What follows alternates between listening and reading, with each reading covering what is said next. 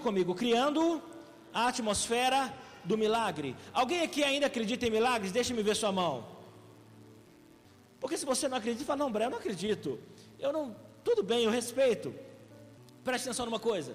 Nós temos, estamos nos últimos 150 dias, estamos sendo envolvidos numa atmosfera de medo, de morte, de doença. Sabe, nós estamos cercados por essa atmosfera de uh, retração, de isolamento, e essa atmosfera está tomando conta das pessoas.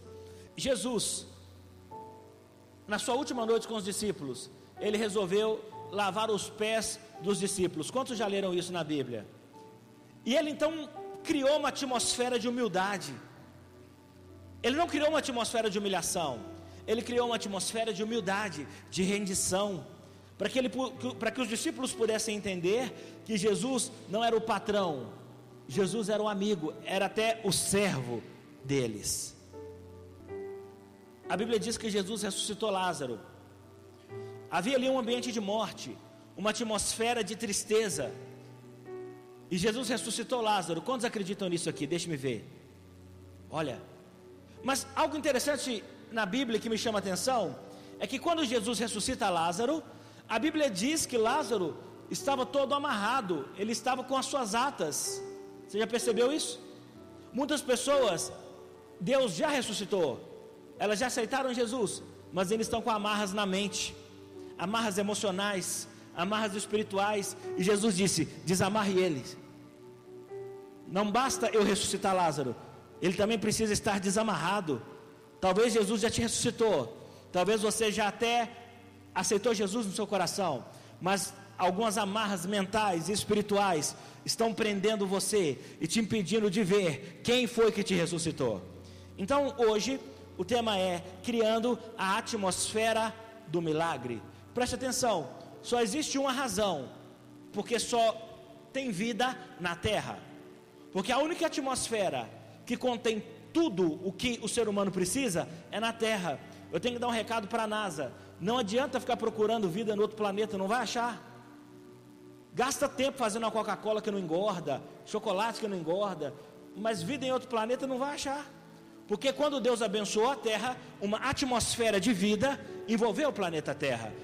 Eu quero ler com você Marcos, capítulo 5, do verso 21 ao 43. Vai ser um texto longo, mas eu, eu peço que você acompanhe comigo. Tendo Jesus voltado de barco para outra margem, uma grande multidão se reuniu ao redor, enquanto ele estava à beira do mar. Então chegou ali um dos dirigentes da sinagoga chamado Jairo. Vendo Jesus, prostrou-se aos seus pés.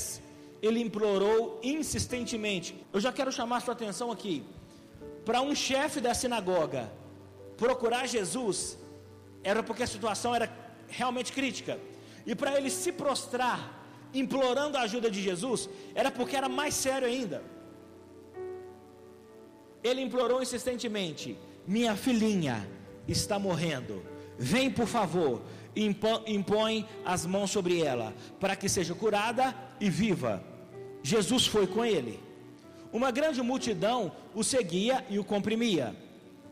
E estava ali certa mulher que havia 12 anos vinha sofrendo de uma hemorragia. Ela padecera muito sob o cuidado de vários médicos e preste atenção, e gastara tudo o que tinha, mas em vez de melhorar, piorava. Quando ouviu falar de Jesus, chegou-se por trás dele no meio da multidão e tocou em seu manto, porque pensava: olha o que estava na cabeça dela, se eu tão somente tocar em seu manto, ficarei curada. Imediatamente cessou sua hemorragia e ela sentiu em seu corpo que estava livre do seu sofrimento. No mesmo instante, Jesus percebeu que dele havia saído poder virou-se para a multidão e perguntou: Quem tocou em meu manto? Responderam seus discípulos: Vês a multidão aglomerada. Não tinha coronavírus ali, por isso que podia ter aglomeração. Ao teu redor e ainda perguntas: Quem tocou em mim? Mas Jesus continuou olhando ao seu redor para ver quem tinha feito aquilo. Então a mulher sabendo o que lhe tinha acontecido, aproximou-se, prostrou-se aos pés, aos seus pés, e tremendo de medo, contou-lhe toda a verdade. Então ele disse: Filha, a sua fé a curou. Vá em paz e fique livre do seu sofrimento. Enquanto Jesus ainda estava falando, chegaram algumas pessoas da casa de Jairo, o dirigente da sinagoga. Sua filha morreu. Disseram eles: Não precisa mais incomodar o mestre. Não fazendo caso do que eles disseram, Jesus disse ao dirigente da sinagoga: Não tenha medo, tão somente creia. E não deixou ninguém segui-lo, senão Pedro, Tiago e João, irmão de Tiago. Quando chegaram à casa do dirigente da sinagoga, Jesus viu um alvoroço, com gente chorando e se lamentando, em alta voz. Quando Jesus chegou lá, as pessoas estavam fazendo o quê? Chorando e. Era uma atmosfera de dor era uma atmosfera de tristeza. Algumas pessoas vão dizer que Jesus é insensível. Algumas pessoas vão dizer que Jesus ele não tem sensibilidade no coração. Por quê? Então entrou, eles disse: Por que todo esse alvoroço e lamento? Por que tanto drama? Por que todo esse alvoroço? A criança não está morta, mas dorme. Mas todos começaram a rir de Jesus. Eles fizeram o quê? Mas peraí, eles estavam chorando e agora eles estavam rindo. Esse é o problema do incrédulo. Ele faz drama por aquilo que não precisa fazer. Ele se ofende por aquilo que não tem que se ofender. Mas ele duvida que o milagre pode acontecer. Cuidado. Ele, porém, ordenou que eles saíssem. Ele fez o quê? Ordenou que eles saíssem. Tomou consigo o pai, a mãe da criança e os discípulos que estavam com ele, e entrou onde se encontrava a criança. Tomou-a pela mão e lhe disse: Talita cume, que significa: Menina, eu lhe ordeno, levante-se. Imediatamente a menina que tinha 12 anos de idade, grava isso, levantou-se e começou a andar, e isso os deixou atônitos.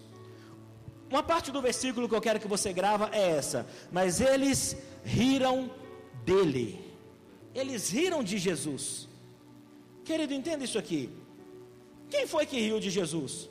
Os duvidosos, os negativos, os incrédulos, os rabugentos, os infiéis. Entenda isso. Existem pessoas que encontram um problema para cada solução. Eles riram de Jesus. Sabe o que Jesus disse? Tira todo mundo daqui, sai, sai daqui. Agora, sabe o que chama a minha atenção? Que essa palavra no grego, quando Jesus diz sai no grego, significa expulsar. Então Jesus expulsou. Já aconteceu de entrar um cachorro na sua casa sem ser convidado, no portão da sua casa, e você ter que tocar ele de lá e expulsar? Quando Jesus chegou no templo, a Bíblia diz que havia ali mercenários, mercadores, que estavam transformando o templo em um lugar de roubo, em um lugar de jogos, em um lugar de vantagens financeiras. Muitas pessoas, se olhassem para aquele Jesus, elas não, queriam, elas não iam querer seguir Jesus. Imagina você vendo Jesus chutando o pau da barraca e falando com, com os caras: sai daqui, fora, some daqui, aqui não é lugar para vocês, ladrões. Muita gente dizia, diria, porque essa geração é cheia do mimimi. Se você falar assim, eu não gosto de giló. Cuidado, o giló vai se ofender. Se você falar, eu não como cebola, coitada da cebola. O que, que a cebola vai pensar desse pregador? Mas eu como cebola, tá? E giló também. Graças a Deus. Mas preste atenção nisso. Jesus expulsou, diga comigo, Jesus expulsou. E está na Bíblia. Muita gente diria, não, mas eles são trabalhadores. Jesus não devia ter feito isso. Irmãos, nós estamos na era mais difícil para se pregar o Evangelho. Sabe por quê? Porque hoje a igreja se posiciona contra os pregadores. Antes a igreja se posicionava ao lado dos pregadores. Eu falo de um modo geral, não estou falando da nossa igreja, mas de um modo geral. Porque hoje, se você diz, olha, a Bíblia diz que mentira é pecado, a Bíblia diz que o ato homossexual é pecado, não sou eu que digo, não é pastor nenhum que diz. Todas as pessoas são amadas por Deus. Todas as pessoas são amadas por Deus. Mas preste atenção, igreja, está na hora de você tomar uma posição. Qual lado você vai ficar? Qual lado você vai ficar? Daqueles que são cheios de mimimi ou daqueles que defendem o Evangelho? Porque todas as vezes que você defender aquilo que você acredita, quem não acredita vai se sentir ofendido. Jesus expulsou. Eles começaram a rir de Jesus e Jesus Não, não, saiam daqui, saiam daqui. Entenda isso, irmãos. Jesus é um bom pai, quem acredita nisso? Jesus é amoroso, quem também acredita nisso? Ele é um doce, mas preste atenção, ele expulsou aquelas pessoas daquele ambiente, elas não estavam rindo com Jesus, elas estavam rindo de Jesus, elas são ótimas para serem dramáticas. Ah, essa frase, essa pregação, meu. Ah, mas elas não estão dispostas a confiar em Jesus. Não transforma em drama aquilo que Jesus já transformou numa solução. Vou repetir: não transforma em drama aquilo que Jesus já transformou numa solução. Não transforma em morte aquilo que Jesus já ressuscitou. Esta época que nós estamos vivendo é a melhor época para você começar a olhar para a sua vida, identificar aquilo que precisa sair e expulsar. Levante a sua mão comigo se você crê. Pense aí, em algo que precisa sair, algo que está travando o seu milagre, uma incredulidade, algum pecado, e quando você identificar, você diga: sai. Você diz: fora, sai, sai. Vamos fazer uma longa oração, amém? Feche seus olhos. Eu quero fazer uma longa oração. Pai, fale, fale conosco essa noite. Amém. Tá bom. Número um. Número um. Para eu criar a atmosfera do milagre, eu preciso entender que estamos o quê? Conectados. Irmãos, nós estamos todos, todos ligados. Você pode não gostar muito de quem senta do seu lado, você pode não ir com a cara de alguém, mas nós estamos conectados. Preste atenção nisso. Na verdade, essa essa pandemia mostrou que nós dependemos mais um do outro do que nós imaginávamos. Essa pandemia mostrou que a igreja é mais necessária do que parecia ser. Agora, entenda isso. No texto, Marcos está dizendo sobre duas histórias. Ele começa falando sobre Jairo, que estava com sua filha morrendo, e ele também fala sobre uma mulher que tinha um fluxo de sangue. Talvez você não está entendendo o que é essa hemorragia. Toda mulher tem o seu período menstrual, ok? Todo mês, etc e tal. Mas aquela mulher, ela tinha uma enfermidade que fazia com que aquele fluxo sanguíneo jorrasse sem parar. A questão é que aquela perda de sangue ia interferir diretamente nas suas células e poderia provocar anemia, leucemia, enfim. Agora preste atenção nisso. As duas pessoas estão conectadas. Primeira coisa que você precisa entender: eles não tinham nada a ver. Jairo estava aqui e a mulher estava lá. Jairo tinha um problema e a mulher tinha outro problema. Entenda isso. Jairo era um homem, ela era uma mulher, diferente. Jairo é nomeado no contexto bíblico. A história diz que ele chamava Jairo. Mas a mulher, a Bíblia nem fala o nome dela. Se liga nisso. Jairo era o governante de uma sinagoga. Essa mulher nem podia chegar perto da sinagoga porque ela estava impura aos olhos da lei. A cultura sugere que Jairo, por ser chefe da sinagoga, ele era rico. Essa mulher estava quebrada. Ela já tinha gastado tudo, tudo o que tinha. O Evangelho é maior do que qualquer ciência. O Evangelho é maior do que qualquer matéria. O Evangelho é maior do que qualquer tratamento. O Evangelho é mais poderoso que qualquer remédio. Nem por isso eu estou dizendo que você não tem que tomar remédio, não tem que fazer tratamento. Não é isso. Mas não coloque a sua fé apenas nisso. Entenda que isso é apenas parte do processo. O Evangelho é o processo todo. Amém? Eles não tinham nada a ver, gente. Eles não tinham nada a ver. Mas as histórias deles estavam conectadas. A vida, ela tem um jeito de nos conectar com pessoas que não têm nada a ver conosco. E esse ano está provando isso. A vida tem um jeito de fazer o ateu dizer: Ó oh Deus, eu preciso do Senhor. A vida tem um jeito de trocar tudo. Quem diria que nós íamos passar por esse período de pandemia? Quem diria que nós íamos enfrentar tudo isso? Agora preste atenção: a vida pode atingir você com coisas que você não pode controlar. A vida pode atingir você com coisas que você não pode controlar. Uma coisa que 2020 está me ensinando é que eu nunca vou ter o controle de nada. Agora perceba isso.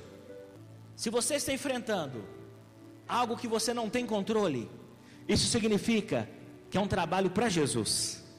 Muitas pessoas dizem: Ah, agora é só Deus na minha vida, agora é só Deus, então está tudo certo, porque Ele pode tudo. É só Deus. Perceba isso, irmãos.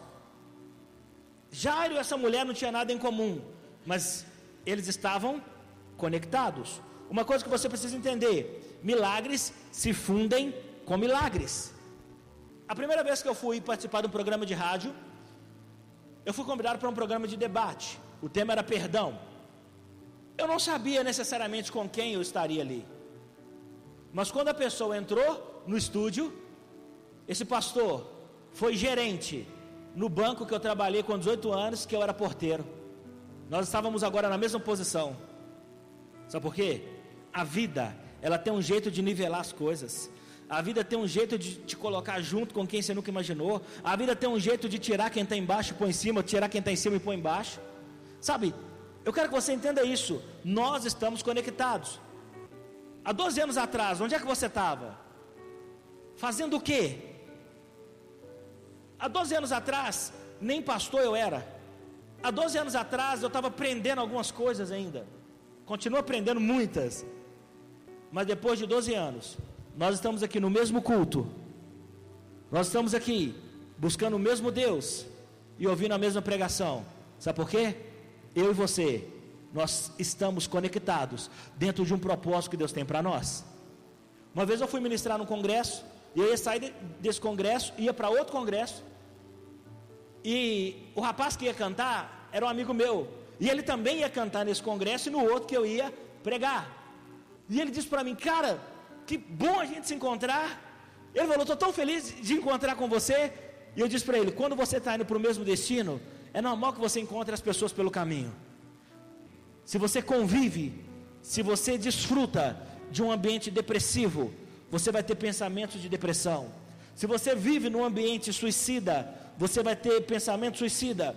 Se você vive num ambiente miserável, você vai ter pensamentos miseráveis. Se você vive num ambiente de milagres, você vai começar a pensar em milagres. É por isso que você tem que vir para o culto, é por isso que você tem que ouvir essa pregação, é por isso que você tem que adorar a Deus, porque esse aqui é um ambiente de milagres. Quem acredita nisso comigo? Diga comigo, eu estou num ambiente de cura, de vida e de milagres. A segunda coisa, transforme o seu desespero em atitude. Você precisa remover os obstáculos que existem entre você e Jesus. O homem era rico, Jairo, a mulher estava quebrada, mas eles precisariam remover os obstáculos, os obstáculos que estavam entre eles e Jesus. Esse ano colocou tantos obstáculos para nós. Nossa igreja ficou fechada dois meses. Muitos irmãos nem conseguiram vir à igreja. Teve gente que pegou coronavírus em casa, sem vir à igreja também. Sabe, esse ano está colocando um monte de obstáculos para nós. Um monte de obstáculos. Mas nós não paramos. Nós seguimos.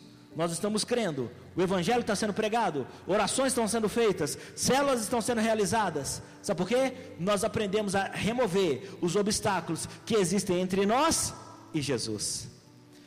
Jesus sempre esteve disponível para você. É você que precisa remover o que te impede de chegar até Ele. A Bíblia diz que tinha uma multidão, e quando Jesus desembarcou, Jairo teve que vencer aquela multidão.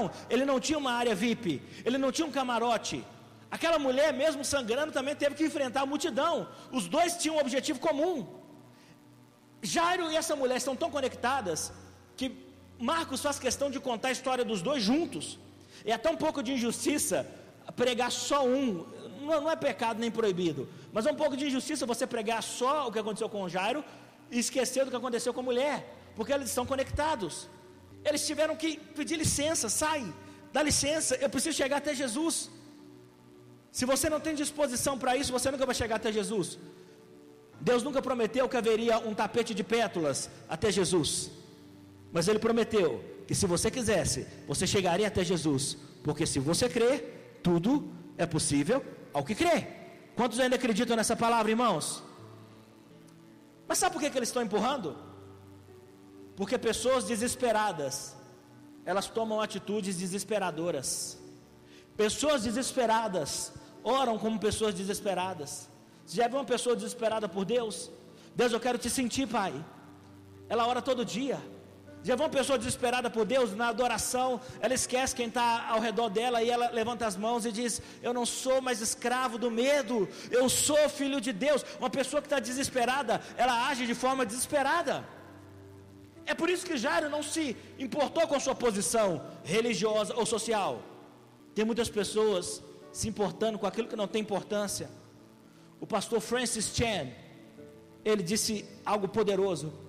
Enquanto tem gente discutindo o que gostou e o que não gostou numa pregação, tem pessoas no mundo que nunca ouviram falar de Jesus. Nunca. Irmão, Deus não me chamou para ser politicamente correto. Deus me chamou para ser biblicamente correto. Sabe o que Deus falou comigo? Eu não tenho problema, Braia, em te ofender. Sabe que às vezes o Evangelho me ofende? Porque o Evangelho diz que eu não tenho que fazer aquilo que eu quero fazer. O mal que eu não quero, esse eu faço.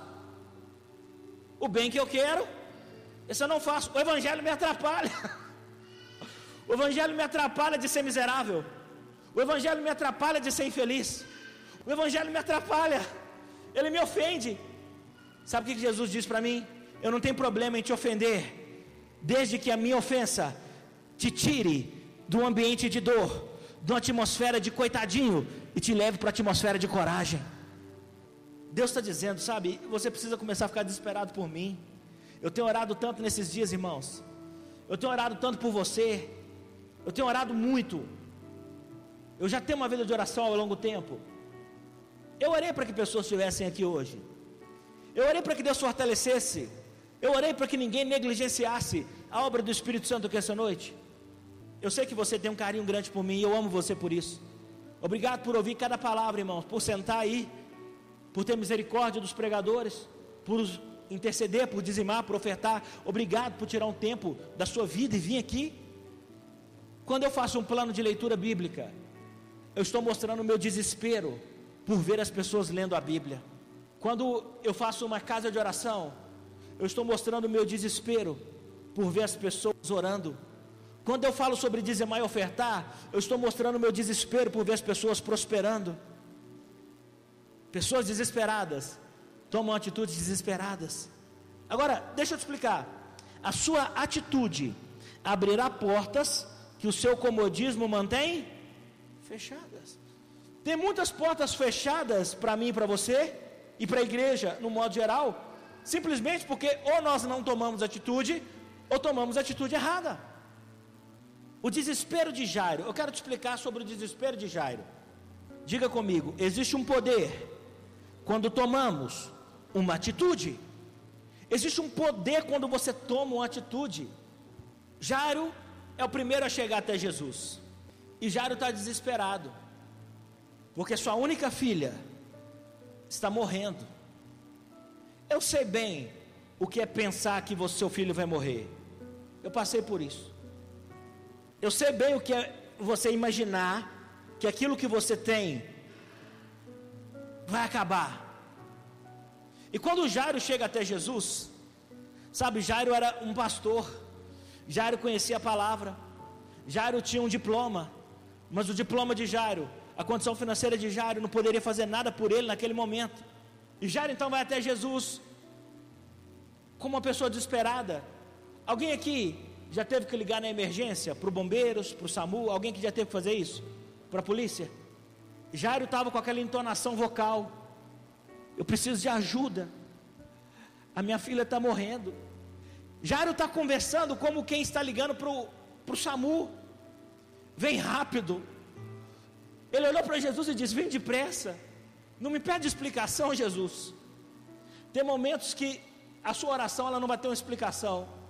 Ela só vai ter uma necessidade. Deus sabe disso.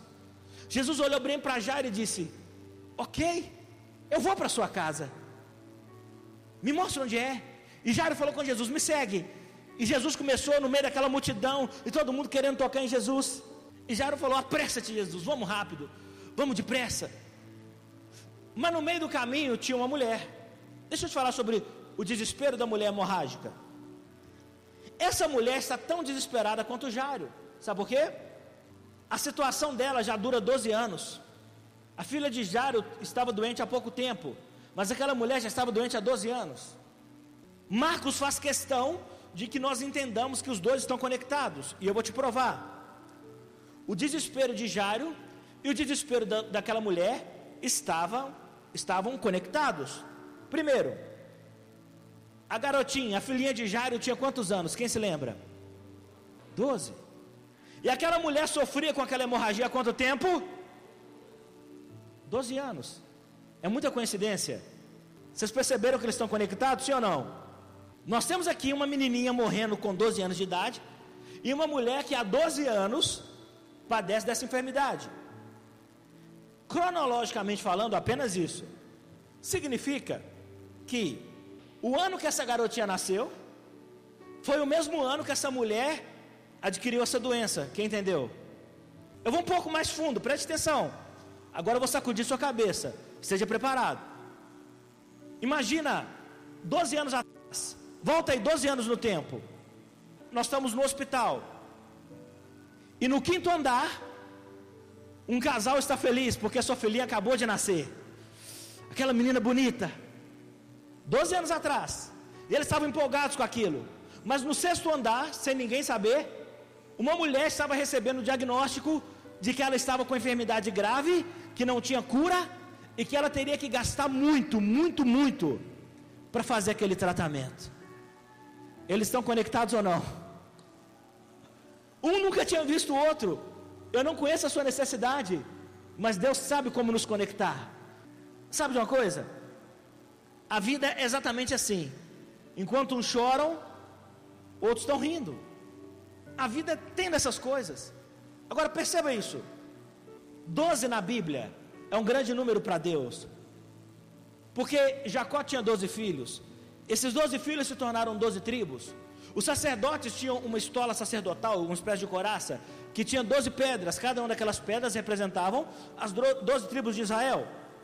Quando Elias orou para que o fogo descesse do céu, ele colocou um altar em miniatura com 12 pedras, também representando a autoridade de Deus. Entenda o que eu quero te ensinar. O que significa o 12 na Bíblia? 12 na Bíblia significa poder e autoridade. O que, que Deus quer me dizer, Braia, com essa pregação? A menina tinha 12 anos, a mulher estava sofrendo há 12 anos. O que, que isso tem a ver comigo? Grave isso. Deus quer dizer para você que não existe nenhum problema, nenhuma enfermidade, nenhuma crise que não esteja debaixo da jurisdição de Jesus. Ele tem todo o poder. Diga comigo, ele tem poder. Eu não sei se você sabia, mas eu me converti com 12 anos. Eu comecei a pregar com 12 anos. Eu comecei a tocar com 12 anos. Fui batizado na, nas águas com 12 anos. Fui batizado com o Espírito Santo com 12 anos. Tudo na minha vida aconteceu com 12 anos. 12 é símbolo de poder. 12 representa autoridade. Entenda isso. Eu sei que existe uma atmosfera de medo no mundo, mas aqui dentro existe uma atmosfera de poder e de autoridade. Se eu te perguntasse, em uma palavra, qual nome você daria para o ano de 2020? Se alguém te perguntasse, 2020 foi o ano do quê? Difícil, da morte, do vírus, antes desse ano começar, antes de sabermos que haveria pandemia, no dia 31 de dezembro do ano passado, Deus disse para essa igreja: para vocês, será o ano da graça. Nós estamos em outra atmosfera, querido. Você não está na atmosfera da dor, diga glória a Deus por isso. Você não está na atmosfera do medo, você não está na atmosfera do pecado, você não está na atmosfera do cansaço. Eu não estou na atmosfera deles, eu estou nessa atmosfera aqui. Eu estou na atmosfera do milagre, do avanço, do crescimento. Irmãos, preste atenção nisso. Terceira coisa, tenha consciência da autoridade de Deus. Eu quero que você entenda. É a sua consciência da autoridade de Deus que determinará quanto você receberá dele. Grava isso. É a sua consciência da autoridade de Deus que determinará quanto você receberá dele. Muitas pessoas leem esse texto e, e reduzem ele apenas à fé, porque Jesus diz para a mulher: A tua fé te curou. Agora deixa eu abrir sua mente para uma situação aqui mais importante. Quando o centurião chegou perto de Jesus, ele não discutiu com Jesus sobre fé. Ele falou, sobre, ele falou com Jesus sobre autoridade. Ele disse assim: Eu entendo de autoridade. Roma é uma autoridade no mundo todo. Eu tenho autoridade sobre 100 homens. E ele disse: Eu não vim discutir sobre fé, Jesus. Eu vim falar sobre autoridade. E, e Jairo queria que Jesus fosse na casa dele. O centurião disse: eu, eu entendo de autoridade. Eu sei que o senhor não precisa ir lá em casa. Basta uma palavra. E o meu filho, o meu servo, ficará curado. Autoridade. Sabe o que eu quero ensinar para você? A fé é importante? Claro que é. A fé é o firme fundamento daquilo que a gente não vê. A fé é um escudo. Na verdade, sem fé é impossível agradar a Deus. Mas a fé também é como uma âncora. A âncora precisa estar conectada ao navio. É por isso que a nossa fé precisa estar conectada com a palavra de Deus. A nossa fé precisa estar conectada com o poder e autoridade de Deus. A nossa fé precisa estar conectada com Jesus, porque Ele é o autor da fé. Quando Jesus termina de conversar com o centurião, Jesus diz: Eu nunca vi fé nesse nível. Sabe por quê? O grande problema das pessoas não é ter fé. Não. Sabe, nós temos um conflito quando pensamos em fé, porque nós colocamos a culpa na fé em tudo. Quer ver? Eu não fui promovido no meu emprego. Ah, eu não tive fé o suficiente. Eu não consegui um milagre. Não, porque minha fé não foi tão boa o suficiente. E até alguns pastores ensinam isso. Eu não orei o suficiente, não, porque eu não tive fé. Jesus disse que você precisa apenas de uma fé do tamanho do grão de mostarda. Jesus não disse que você precisa ter a maior fé do mundo, é isso que ele disse? Não, e tem pessoas sofrendo porque elas dizem: a fé do pastor é maior que a minha, a fé do apóstolo tal é maior do que a minha, e Jesus não está preocupado com isso, ele só quer que você acredite. Deixa eu te fazer entender isso melhor. Se você não acredita que Ele é a autoridade suprema, então sua fé terá dificuldades. Onde você quer chegar? Quantos se lembram que Jesus estava dormindo no barco com os discípulos? Se lembra dessa história? E o vento veio e sacudiu e o barco ia de um lado para o outro. Você se lembra disso? A Bíblia diz que eles começaram a entrar em desespero, porque aquela atmosfera estava calma, serena e tranquila, mas se tornou de uma hora para outra uma atmosfera assustadora, porque os ventos sacudiam o barco e eles olhavam, mestre, você não se importa que nós morramos? Você não está preocupado com isso? Como você pode dormir? A Bíblia diz que Jesus levantou calmamente estendeu as mãos e acalmou o mar e repreendeu o vento. Preste atenção nesse princípio. Jesus repreendeu o vento e acalmou o mar. Acalme o que precisa ser acalmado na sua vida, mas expulse aquilo que precisa ser expulsado. Quem entendeu isso? Repreenda o que precisa ser repreendido. Jesus se levantou e disse para eles: Homens de pouca fé, por que vocês estão duvidando? Agora o que me chama a atenção é o questionamento dos discípulos. Eu vou te provar que o seu problema não é ter fé, o seu problema é a consciência da autoridade de Cristo. Eles olharam, peraí, quem é esse que até o vento e o mar lhe obedecem? Preste atenção, querido. Eles não sabiam que Jesus tinha poder sobre tudo. Eu disse: Jesus tem poder sobre tudo. Jesus tem poder sobre todos. A minha fé diz que toda ciência, todo tratamento, toda terapia tem que ser rebaixado ou submetido a Cristo. Ele é maior do que tudo.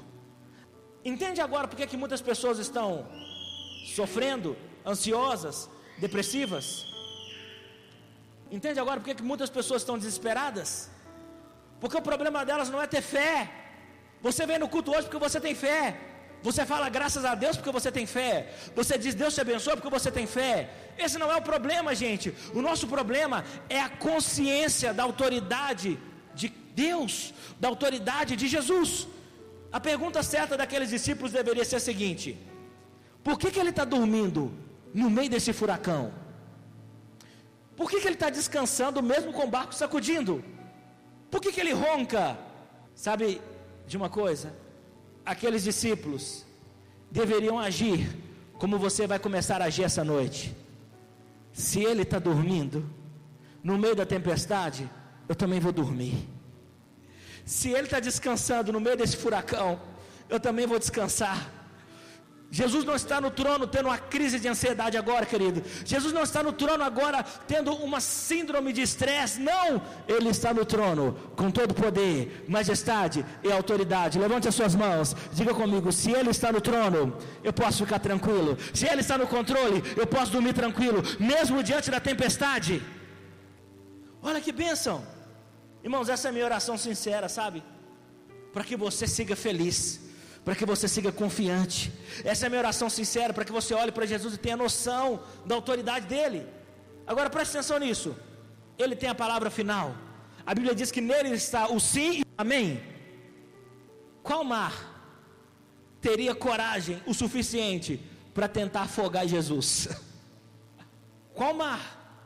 Qual pandemia é poderosa o suficiente para diminuir o poder do nosso Deus? Uma das coisas que o Espírito Santo tem falado comigo para esse fim de ano e para todo ano que vem, foque em Jesus. Pregue sobre Jesus. Irmão, eu vou encher sua cabeça de Jesus. Tudo que eu falar vai ter a ver com Jesus. Tudo que eu pregar vai ter Jesus no meio. Tudo, tudo, até versículo. Tudo tem a ver com Jesus. Tudo, tudo, tudo. A consciência de autoridade de Jairo.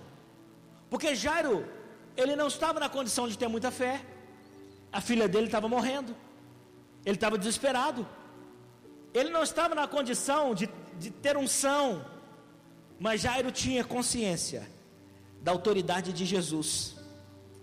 E é por isso que ele disse: Olha, eu sei que Deus cura, eu conheço a palavra, que Deus pode tudo, mas eu não tenho fé, mas eu tenho noção de quem você é, Jesus. Se você for lá em casa e tocar na menina, a minha filhinha que está morrendo, ela vai se levantar e vai viver. A consciência de autoridade da mulher, diferente. Ela também não, não tinha muita fé. A Bíblia diz que ela gastou tudo o que tinha, com tratamentos, com terapias, com psicólogos, com médicos, com, com tudo, tudo que estava ao alcance dela, ela gastou. Seja honesto, porque às vezes a gente é muito espiritual, uau, uau. Uma pessoa falida, está cheia de fé? Uma pessoa com 12 anos, buscando por sua cura, ela está transbordando de fé? Seja honesto, querido. Não está. E Deus sabe que alguns momentos da vida você não vai ter fé. Deus sabe que alguns momentos você não vai ter razão para acreditar. Em alguns momentos você irá perder a fé, mas nunca deve perder a consciência da autoridade de Cristo. Em alguns momentos você irá perder a fé, familiarmente falando, ministerialmente falando, financeiramente falando. O que você não pode perder é a consciência da autoridade de Cristo, porque ela disse o seguinte: Olha, eu não tenho mais recurso, eu não tenho tanta fé assim, mas eu tenho noção que Ele tem tanto poder e que quando eu tocar, se eu apenas tocar, eu serei curada. Irmão, você não tem um problema de fé. Ninguém aqui tem um problema de fé. Quantos acreditam em Deus aqui? Deixe-me ver. Você não tem problema de fé. O nosso problema é reconhecer a autoridade dele, quem ele é e aquilo que ele pode fazer, mesmo no meio do caos. Talvez essa mensagem, nós não estamos buscando um Jesus que conhece a palavra. Jesus diz: Eu sou a palavra. Sabe, nós estamos lidando com intermediários. Quando você orar, ore assim: Eu preciso falar com o chefe. Eu preciso falar com Deus do, do céu e da terra. Eu preciso falar com o Alfa e Ômega. Eu preciso falar com aquele que se assenta no trono. Eu preciso falar com aquele que criou o mundo e as galáxias. Eu preciso falar com aquele que tem autoridade no céu, na terra e debaixo da terra. Consciência da autoridade de Cristo. Por 12 anos, essa mulher estava falando com intermediários. Por 12 anos, ela tentou de tudo, mas ela falou: acabou. Agora eu falo com o chefe. Para de ter. Outro dia o cara disse para mim assim, Braia, Por que, cara? Reza, reza São Pedro. Falei, ô campeão, eu gosto de Pedro. Ele falou, eu também, eu sou devoto. Eu falei, não, eu não sou devoto, mas eu, eu admiro. Eu sou fã de Pedro. Mas Pedro é intermediário. Jesus é o chefe. Pedro é só pedaço de rocha. A palavra Pedro significa pedaço de rocha. Jesus diz: Eu sou a rocha. Eu sou a pedra. Entenda isso. Número 4. As interrupções da vida são um convite para o milagre e não para o desespero. Alguém foi interrompido esse ano? Alguém teve seus planos interrompidos? Alguém foi interrompido no seu trabalho? Sua vida mudou de cabeça para baixo? A sua rotina foi alterada para sempre? Quantos aqui estão sem ver seus parentes queridos? Quantos aqui não conseguem nem voltar para a igreja mais? E nem para suas igrejas? As interrupções da vida, elas são convite para o milagre e não para o desespero. Porque aquela mulher foi rompendo a multidão até que ela tocou em Jesus. Jesus estava com Jairo. Jairo estava ofegante, Jairo estava desesperado. E Jesus estava seguindo ele no meio da multidão. Você já viu como que é difícil andar no meio da multidão? Aquela praça sete lotada, cheia de gente, e você tentando sair, e, e você não vê as coisas. E Jesus estava indo atrás de Jairo, e Jairo, vem mestre, vem mestre, vem. E Jairo estava pensando, meu Deus, minha filha, minha filha. Muitas pessoas vêm para a igreja pensando na conta que tem que pagar. Muitas pessoas vêm para a igreja pensando: será que eu vou ter que tomar esse remédio para sempre? Muitas pessoas vêm para a igreja pensando o seguinte: será que Deus tem uma resposta para mim? Só que no meio do caminho tinha uma mulher que nunca conheceu Jairo, mas que estava conectado com ele. Quando Jesus passou, essa mulher fez assim. Por que, que ela não chamou Jesus para conversar? Jesus iria dar atenção para ela, mas a multidão impedia, ela estava impura ela não tinha muita fé para chegar até Jesus, mas ela tinha consciência da autoridade dele. Na hora que ela toca em Jesus, sabe o que, Jesus diz? Para tudo. Imagina Jairo na frente falando: Não, não, mestre, não para não, corre. Já orou assim como o Salmo 70? Apressa-te, Senhor, apressa-te a me socorrer. E Jesus diz: Não, para, para, para. Por quê? Porque alguém me tocou. Você já conhece a história? Não vou pregar a história. Não, mestre, a minha menina está morrendo. Tem um monte de gente tocando em você. A minha menina é que precisa do toque do Senhor. Ele Jesus falou: Não, não, não, não. É porque quando essa pessoa me tocou, ela extraiu de mim poder. De mim saiu poder. Aquela mulher não podia ter muita fé, mas ela tinha consciência de quem Jesus era. E Jesus falou: Eu não saio daqui enquanto essa pessoa não aparecer. E a Bíblia diz que na hora que ela tocou em Jesus, ela sentiu o seu corpo sendo curada. Sabe por quê? Diga comigo: o Evangelho é poder. Quando ela sentiu que estava curada, a fé retomou seu corpo, a fé retomou na sua mente, e ela se apresentou para Jesus. E ela falou: Fui eu que te toquei. Aí Jesus falou: Não, mas peraí, eu quero te conhecer, eu quero saber a sua história. Imagina Jairo, a cabeça dele já devia estar queimando, não. Não para, Jesus, não para. Não para. Às vezes, às vezes Deus vai permitir que você seja interrompido, querido. Às vezes o próprio Deus vai te interromper. É porque Ele sabe o que Ele está fazendo, amém? Quem interrompeu foi aquela mulher. Só que Jesus falou: Peraí, Jairo, eu quero conhecer essa mulher. E a Bíblia diz que ela se aproximou de Jesus. E se você ler no versículo, diz que ela contou toda a verdade. Alguma tradução diz ela contou toda a história. Você já viu mulher contando história? Imagina ela atualizando Jesus sobre 12 anos. Irmão, Jairo estava perdendo a cabeça. E Jesus para para conversar com a mulher. Preste atenção nisso.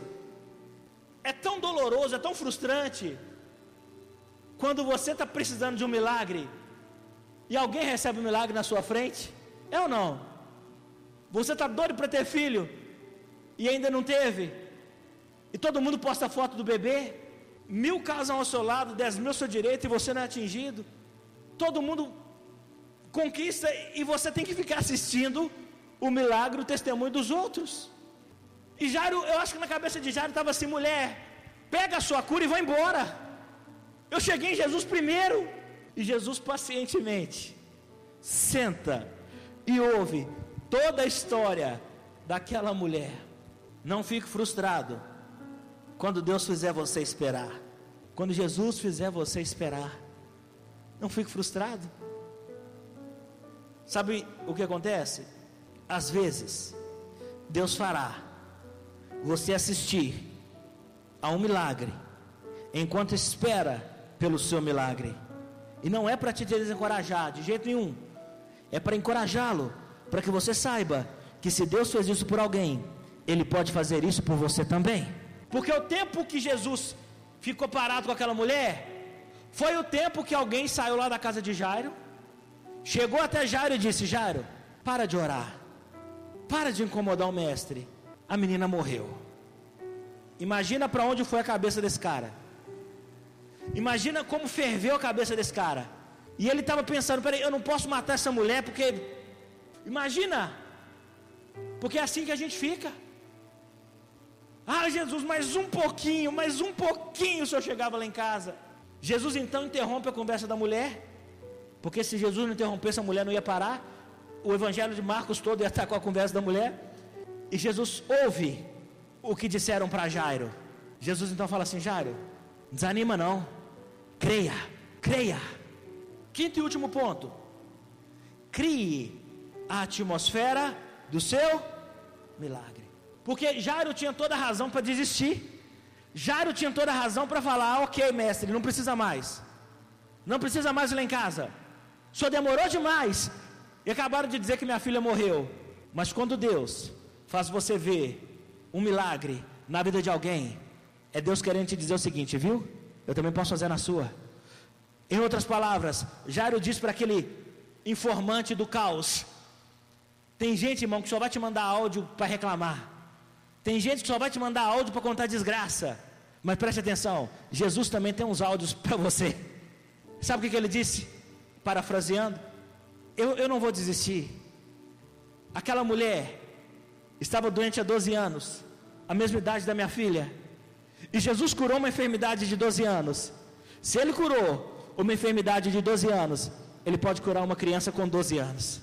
Jesus fez de propósito, porque Jesus conhecia o coração de Jairo e quando Jairo viu aquela mulher ser curada daquela forma tão milagrosa, a fé de Jairo se reacendeu. Tanto é que quando Jesus se levantou, ele disse: Agora vamos para minha casa. Jesus disse: Não tenha medo, apenas acredite. Então, entrou e lhes disse: Por que todo este alvoroço e lamento? Você sabe que Jesus está fazendo essa pergunta para algumas pessoas aqui hoje? Para que tanto drama? Para que tanto alvoroço? Para que tanto medo, gente? A criança não está morta, mas dorme. Vamos ler? Mas todos começaram a rir. Jesus olhou para eles e disse assim: Vocês estão achando isso engraçado? Sai daqui.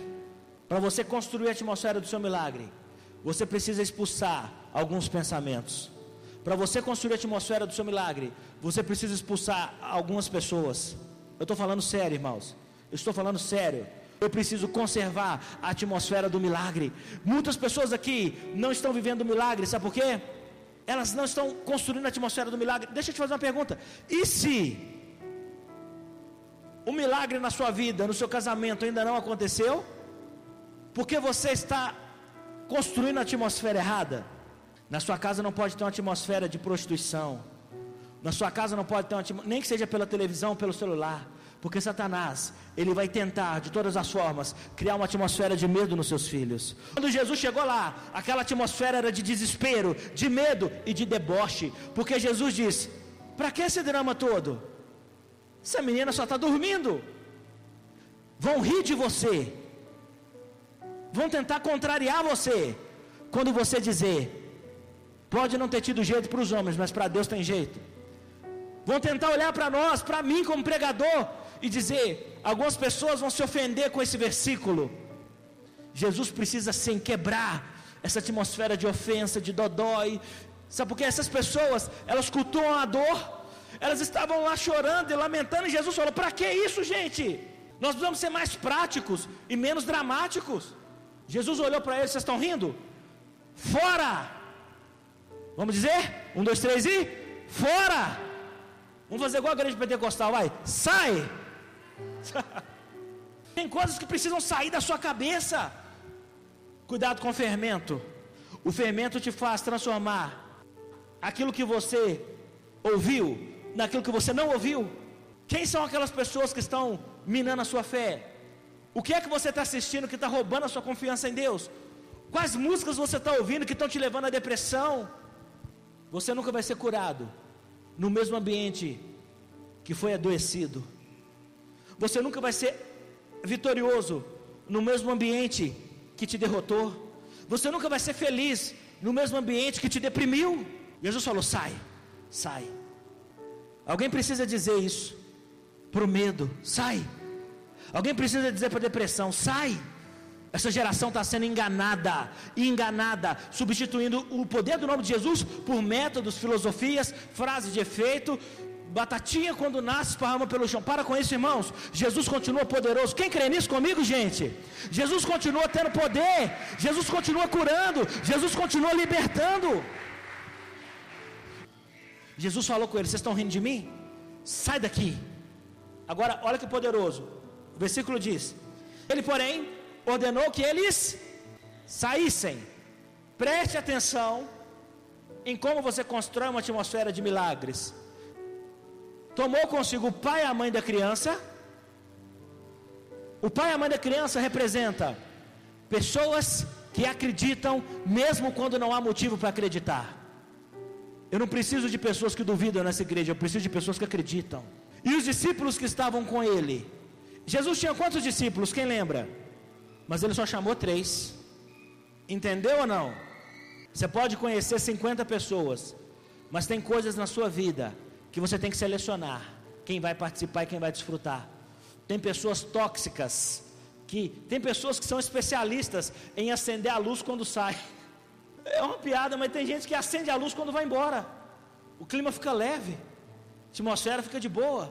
Agora, e os seus discípulos com ele? Entrou onde estava a criança. Aquele ambiente era tomado de morte. Mas Jesus escolheu as pessoas certas. Tomou pela mão. Ele disse: Talita cumi, que significa menina, eu lhe ordeno, levante-se.